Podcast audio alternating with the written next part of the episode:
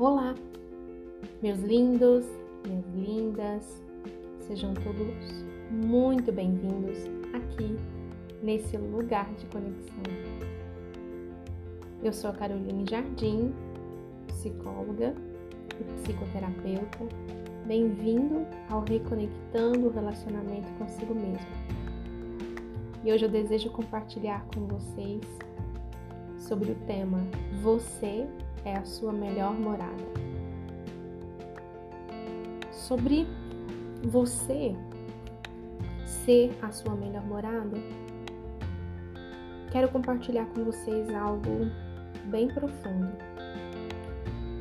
Durante toda a nossa existência, nós podemos ter muitas moradas físicas, muitas casas, né? Podemos morar em várias casas, em vários lugares, cidades e estados. Casas pequenas, pouco maiores, até grandes casas. Mas só o fato de ser sua casa é maravilhoso.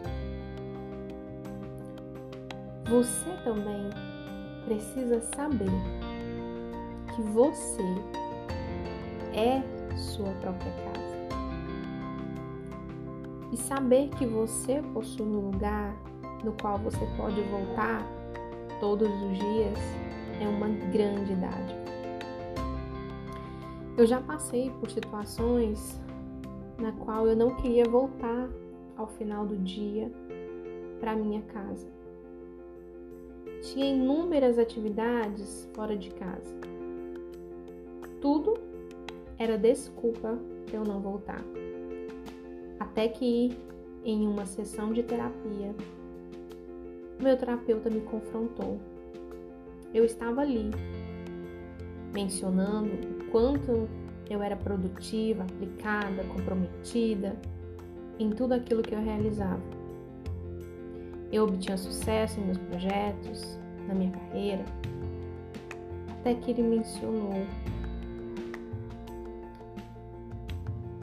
Você consegue perceber o quanto constrói manobras para não voltar para casa?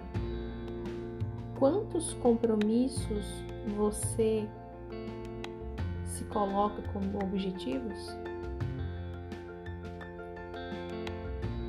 Quando ele terminou, eu parei, fiquei em choque. Eu, mas um grande silêncio tomou conta do set terapêutico. Nos olhamos profundamente, ali devagar, e aquele momento ia passando. Mas dentro de mim, um turbilhão de emoções se misturavam. E eu queria me defender, dizer eu mais e dizer não. Não, não é assim. Queria ter argumentos o suficiente necessário para rebater aquelas palavras que foram tão profundas, que me perturbaram a alma e o meu espírito. Mas nada saiu, nenhum som sequer saiu da minha boca.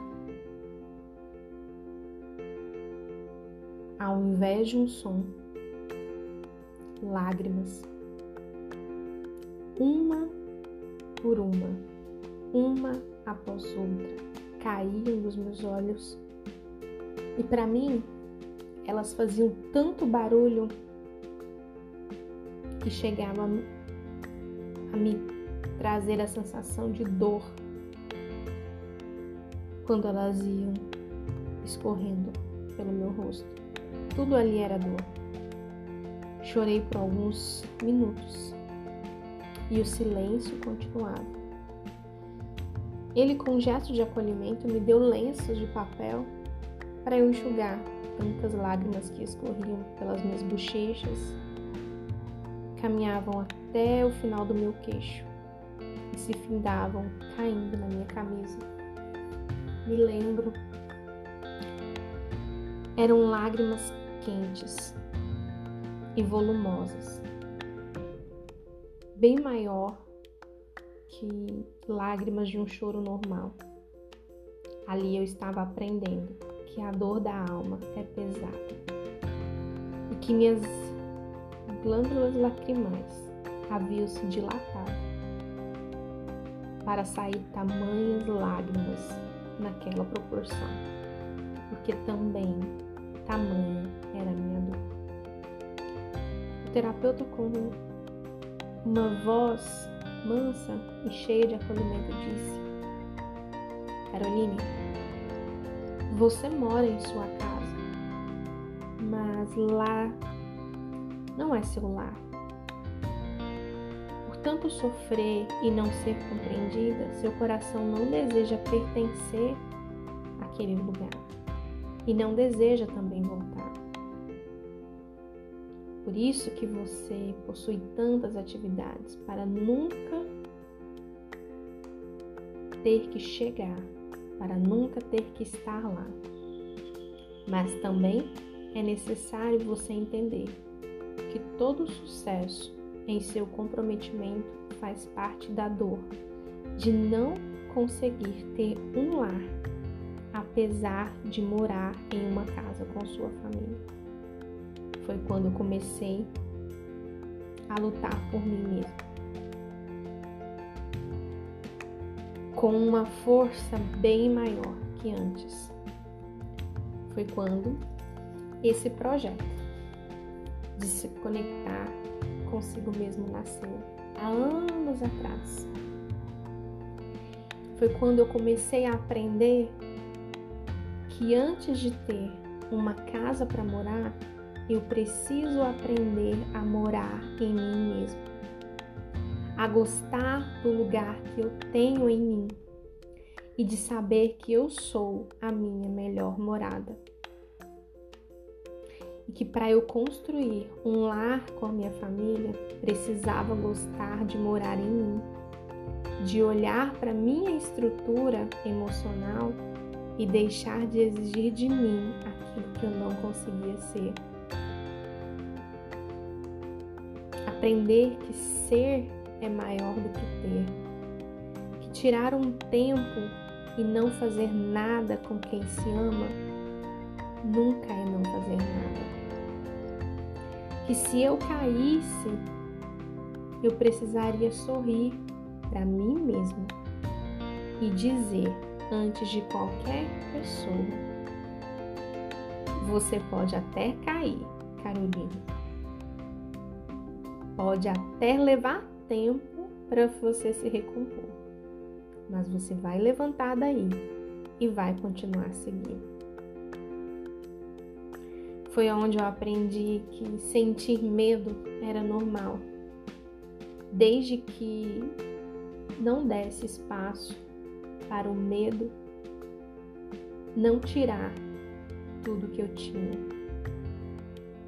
tirar minhas tentativas, tirar meus desejos, tirar os meus sonhos. Entendi que tudo que possui luz também possui sombra deixei de temer aquilo que não havia em mim. Comecei a notar que ser corajoso é diferente de ser fraco. Que as lágrimas que caem por um motivo importante é porque é importante. E que se essas lágrimas caem, elas têm um motivo e um sinal e que se elas caem no meu rosto, não é um sinal de fraqueza, e sim um sinal de força. E que a coisa mais corajosa que eu já vi, havia feito em toda a minha história de vida até ali foi pedir ajuda, foi pedir socorro. Foi onde eu pude entender que agora que estou mais forte foi porque um dia eu tive coragem de mostrar as minhas fraquezas. Foi quando eu tive coragem de pedir ajuda. Porque pedir ajuda não é a mesma coisa que desistir.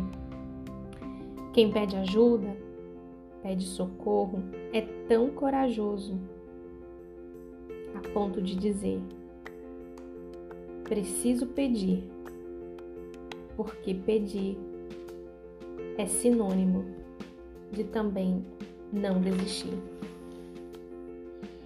Pedir ajuda é se recusar a desistir. Quando você deixa de pedir ajuda, aí sim está prestes a desistir. Para finalizar, o meu maior medo era que descobrissem que eu era sem graça. Se eu não demonstrasse tamanha competência. Foi quando eu entendi que o amor não exige que você seja extraordinário.